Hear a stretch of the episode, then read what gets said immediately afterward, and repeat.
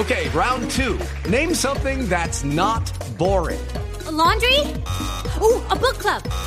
Computer solitaire, huh? Ah, oh, sorry, we were looking for Chumba Casino. That's right. ChumbaCasino.com has over 100 casino style games. Join today and play for free for your chance to redeem some serious prizes. ChumbaCasino.com. No purchase necessary. Full prohibited by law. 18 plus terms and conditions apply. See website for details.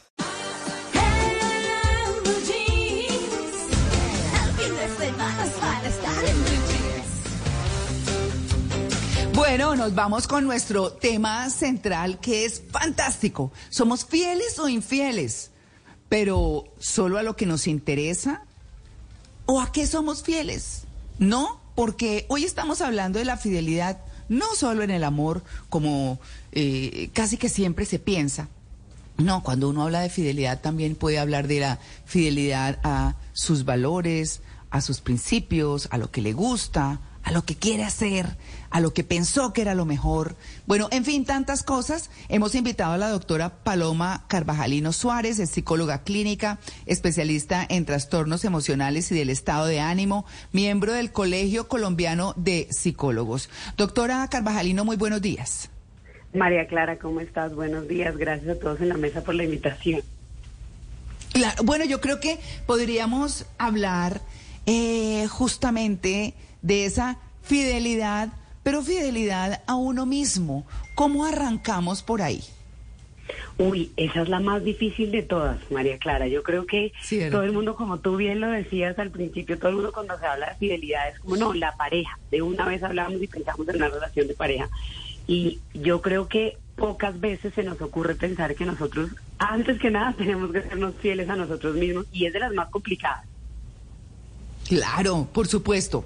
Bueno, ¿cómo empezar a identificar que debo ser fiel a mí mismo? Porque uno lo hace automático. Ah, no, es que yo quiero esto. Sí, sí, sí. ¿Cierto? Mira. Sí, entonces, ¿cómo empezar a escucharse? Además que uno lo hace cuando uno se ve confrontado, pero uno nunca lo piensa en realidad antes de.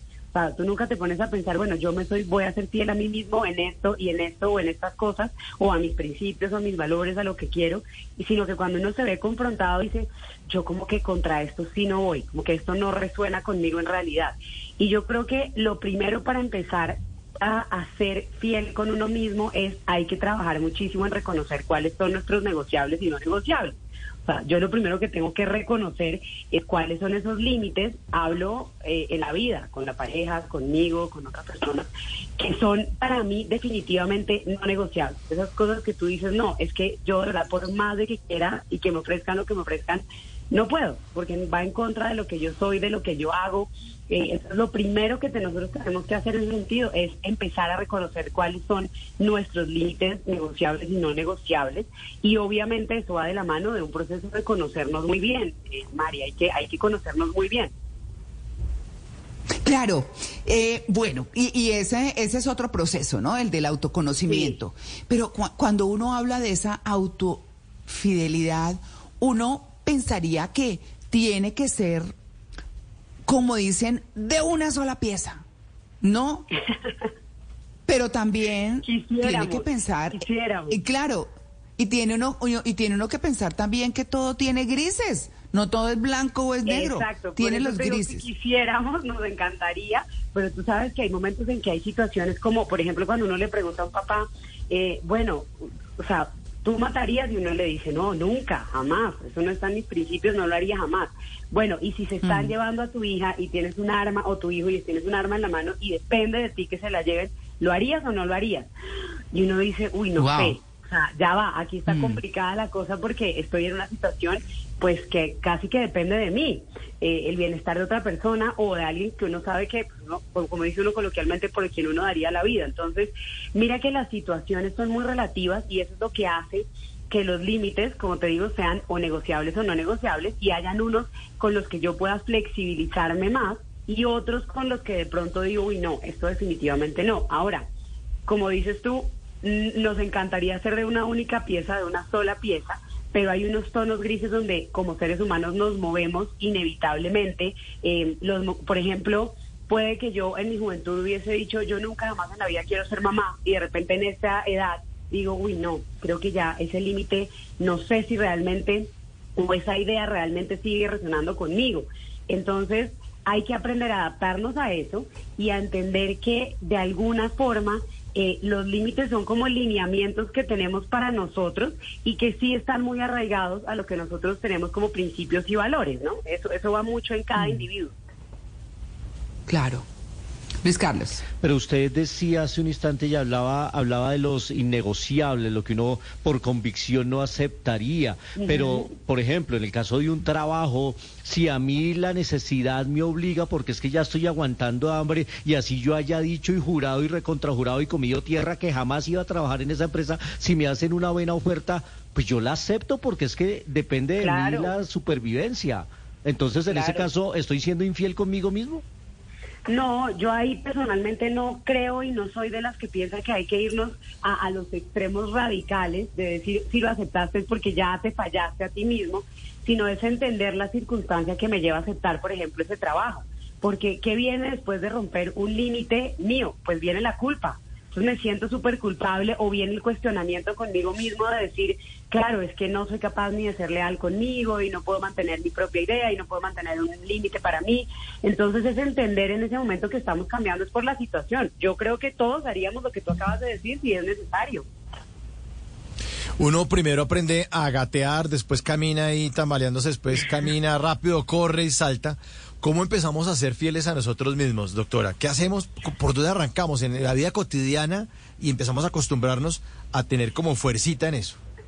Mira, lo primero es reconocer qué es lo que a mí me gusta, qué es lo que realmente, como decimos nosotros así muy eh, espiritualmente, resuena con nosotros, definitivamente para yo saber de dónde van a salir mis límites porque los límites vienen de eso. O sea, yo lo, primero que tenemos que hacer como seres humanos es entender qué es lo que yo definitivamente podría aceptar en algún momento y qué son esas cosas que definitivamente no podría aceptar. Pero para eso yo primero tengo que reconocerme y tengo que conocerme a mí para saber, bueno, a mí qué me gusta, qué no me gusta. Si yo, por ejemplo, hablo del límite del respeto, ¿a qué me refiero con que me respeten? Porque probablemente lo que para mí es que me respeten, para María Clara puede ser otra cosa completamente diferente. Hmm.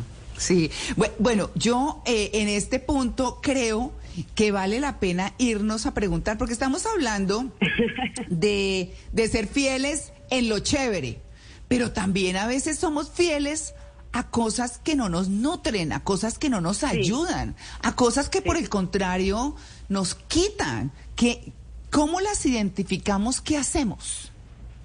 Mira, yo creo que todos los que hemos tenido algún tipo de, fidelidad, como dices, em, a algo negativo, en el fondo la mayoría, y lo digo por experiencia, por ejemplo, con mis pacientes, saben y sabemos que no hace bien, que no nos hace bien. Por alguna razón o por otra, logramos identificar que es algo que no nos hace bien. Y yo ahí siempre lo que les digo es, hay que ponerlo en la balanza, hay que, hay que, hay que equilibrar o hay que saber qué tan dispuesto estoy a, pagar el costo de seguir siendo fiel a eso que no me hace bien. Por ejemplo, una relación amorosa, hablemos en este caso de lo amoroso, mm. pero una relación amorosa que no es sana, la que llamamos comúnmente una relación tóxica. Hay personas que lo mm. saben, María, que dicen, no, yo sé que esta mm. relación es dañina y yo sé que no me hace bien, pero es que me gusta, pero es que es chévere, pero es que los momentos de cuando estamos bien.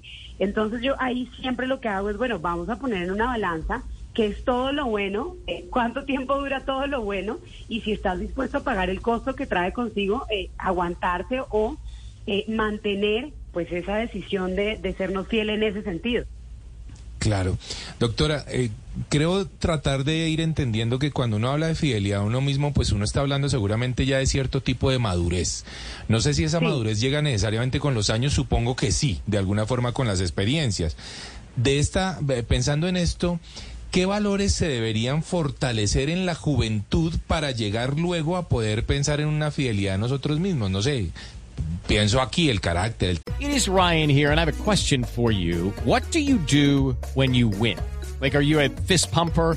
A woohooer, a hand clapper, a high fiver. I kind of like the high five, but if you want to hone in on those winning moves, check out Chumba Casino. At ChumbaCasino.com, choose from hundreds of social casino style games for your chance to redeem serious cash prizes. There are new game releases weekly, plus free daily bonuses. So don't wait. Start having the most fun ever at ChumbaCasino.com. No purchase necessary. BGW. Void were prohibited by law. See terms and conditions. 18 plus. Pero no sé, ¿qué deberíamos fortalecer en la juventud?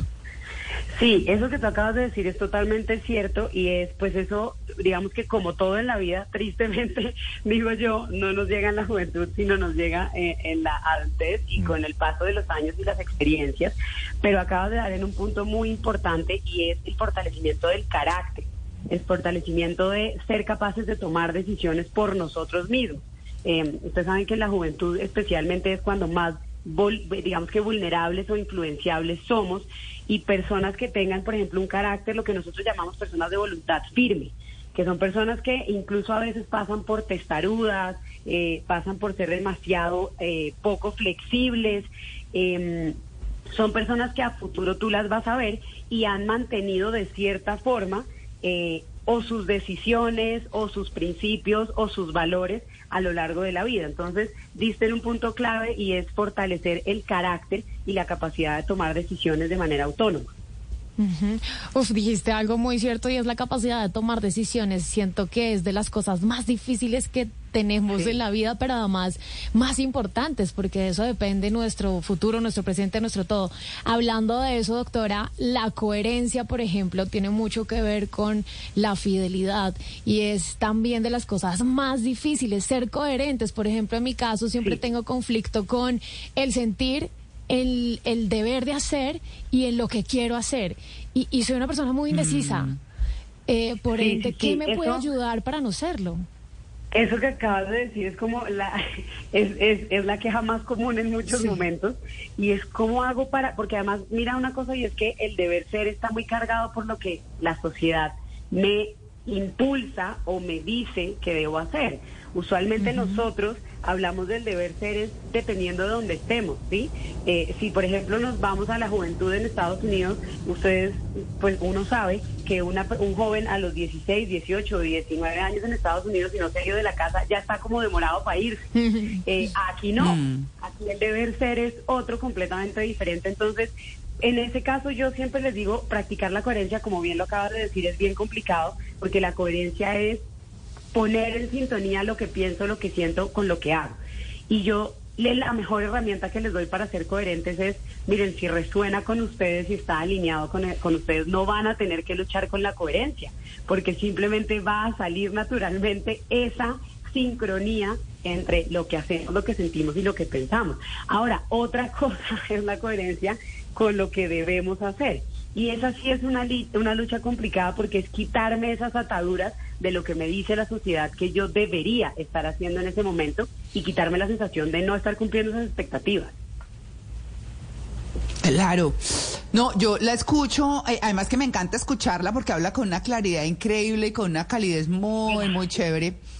No, claro, de verdad, pero yo, yo como que a estas alturas, eh, doctora Paloma Carvajalino, digo, digo, bueno, ok, entonces decidí que soy fiel a mis convicciones, pero entiendo que no puedo ser fiel a esta porque es algo que yo vengo creyendo que es así y por eso dicen que lo más difícil es deshacerse de las creencias que vienen de la casa, cuando se madura, cuando se crece, cuando todo eso es lo más duro y decir, no, pues esto no es como me lo dijeron. Y entonces empezar con el criterio propio, hacer estos procesos de ser fieles fortalece el criterio. Claro, completamente porque te invita a cuestionarte, eh, te invita a ser, digamos que a ser reflexivo o, o más bien eh, a no tragar entero, como diríamos coloquialmente, frente a lo que, lo que plantea la sociedad. Eh, por ejemplo, vamos a un, vámonos a un ejemplo muy básico y es a uno la sociedad, usualmente la nuestra, eh, le enseña a las mujeres, ya, ya estamos digamos que rompiendo un poco ese paradigma, pero nos enseña a las mujeres es que nosotros tenemos que terminar la carrera, casarnos, tener hijos y estar en la casa, ¿sí? O digamos que era lo que uno, a uno usualmente le decían que, que era la línea del tiempo que debíamos seguir las mujeres. Hoy en día la mayoría cuestiona esa línea y va muy en contra de esas estructuras que impone la sociedad. Y eso, se digamos que eso ha venido dándose es precisamente por ese cuestionamiento de, pero ¿qué pasa si yo no quiero casarme? Mm. ¿Y qué pasa si yo no me quiero, si yo no quiero tener hijos? Listo, me caso, pero no quiero tener hijos, porque los dos nos queremos dedicar a trabajar. Eh, y los dos tenemos una carrera profesional y queremos hacerla. Entonces, en ese sentido, lo que hay que hacer es empezar a, yo, por ejemplo, eh, a mí en el colegio le dicen la pola, no solamente porque es defensora de los derechos de todo el mundo, sino porque todo lo cuestiona. Entonces, cuando me lo cuando me lo, me lo comentan así como, mira, es que ella todo lo cuestiona, yo siempre digo, sí, es que para eso lo estoy entrenando, para tener un pensamiento crítico y que además sea un pensamiento que no lo cuestionemos por tenerlo, ¿sí? sino que aprendamos a tener herramientas para brindarle a esta nueva generación, que además no es solo mi hija, ¿no? Quiero aclarar que la mayoría de esta nueva generación vienen con todo ese chip crítico instaurado, que cuestionan todos esos lineamientos de la sociedad que ya no van con lo que yo quiero y con lo que yo soy. Entonces, la lealtad, digamos que para, nosotros mismos, que además es un concepto como, yo digo que es muy conveniente, lo usamos dependiendo de cómo nos convenga utilizarlo, pero la lealtad con nosotros mismos viene desde esas ideas que yo realmente son mías y rompo un poco con las creencias limitantes que era lo que tú estabas hablando, María Clara, que es como esas creencias que me trae la sociedad y me dice, esto es lo que tienes que creer. Y cuando tú sales dices, no, pero la verdad es que el mundo no es tan así. Por ejemplo, cuando uno se divorcia, ¿no? A uno le dijeron que era para toda la vida y cuando uno se divorcia acabas de romper con una creencia limitante de decir, bueno, pero no era tan grave. Sí. no es tan terrible. Sí, doctora, bueno, se nos va acabando el tiempo, pero no quería dejar de preguntarle por las redes sociales, porque somos uno en la vida real y otro en las redes sociales. Entonces, ¿ahí qué está pasando con la fidelidad a uno mismo? Uy, esa es terrible porque porque yo creo que las redes sociales así como nos han traído cosas maravillosas también nos ha traído problemas grandes por ejemplo con las infidelidades de las parejas no ese es un tema bien complicado. Eh, eso es bien difícil y más porque de ahí salieron el nuevo término de microinfidelidades que eso eso sería nos, nos daría para otro programa entero pero pero el tema de las fidelidades con con las redes sociales es es, es bien complicado porque uno se excusa en, es que yo no quiero mostrar esto porque no quiero que la gente sepa de mi vida. Entonces muestro otra cara diferente, ¿sí? Para mí, por ejemplo, que soy creadora de contenido y validadora de contenido, usualmente ha sido toda una lucha, eh, digamos, con lo que me pide este mundo de, las redes que debería uno hacer y el mantenerme muy alineada a lo que quiero que sean mis redes profesionales. No sé si me explico bien. Entonces es tratar de, de no caer en eso que, que uno no, pues que tú no harías hay cosas en las redes sociales que yo digo, no, no, de verdad, por más de que yo quiero tener seguidores, no, no voy a caer en eso. Em, y ese es, bueno, ahí sí volvemos a lo mismo que estamos hablando y es, primero tengo que entender cuáles son esos límites míos, adentro y afuera, para poder yo actuar en coherencia, como estábamos hablando, tanto en las redes como en la vida real. Obviamente las redes son una pantalla, o sea, sí vamos a decirlo como debe ser y es, yo muestro el 10% de mi vida en redes sociales, el resto pasa afuera en realidad. Claro. Bueno, no, pues doctora Paloma Carvajalino, muchas gracias por su atención con el Blue Jeans de Blue Radio, nos ha quedado clarísimo, pero eso sí, por favor, sus redes, que sé que son muy nutridas, eh, para que nuestros oyentes la puedan seguir y la puedan consultar. María Clara, muchas gracias a, ti por la invitación y a todos en la mesa por el espacio. Mis redes son, bueno, ahí me encuentran, como dice María Clara, entrego muchísima información en arroba psicóloga Paloma Carvajalino y por allá los espero a todos para que sigamos siendo coherentes y fieles a lo que queremos recibir en el día a día en temas de salud mental. Ay, muchas gracias. Bueno, un feliz día. Igual, gracias. Ya regresamos, estamos en En Blue Jeans, el programa más feliz de Blue.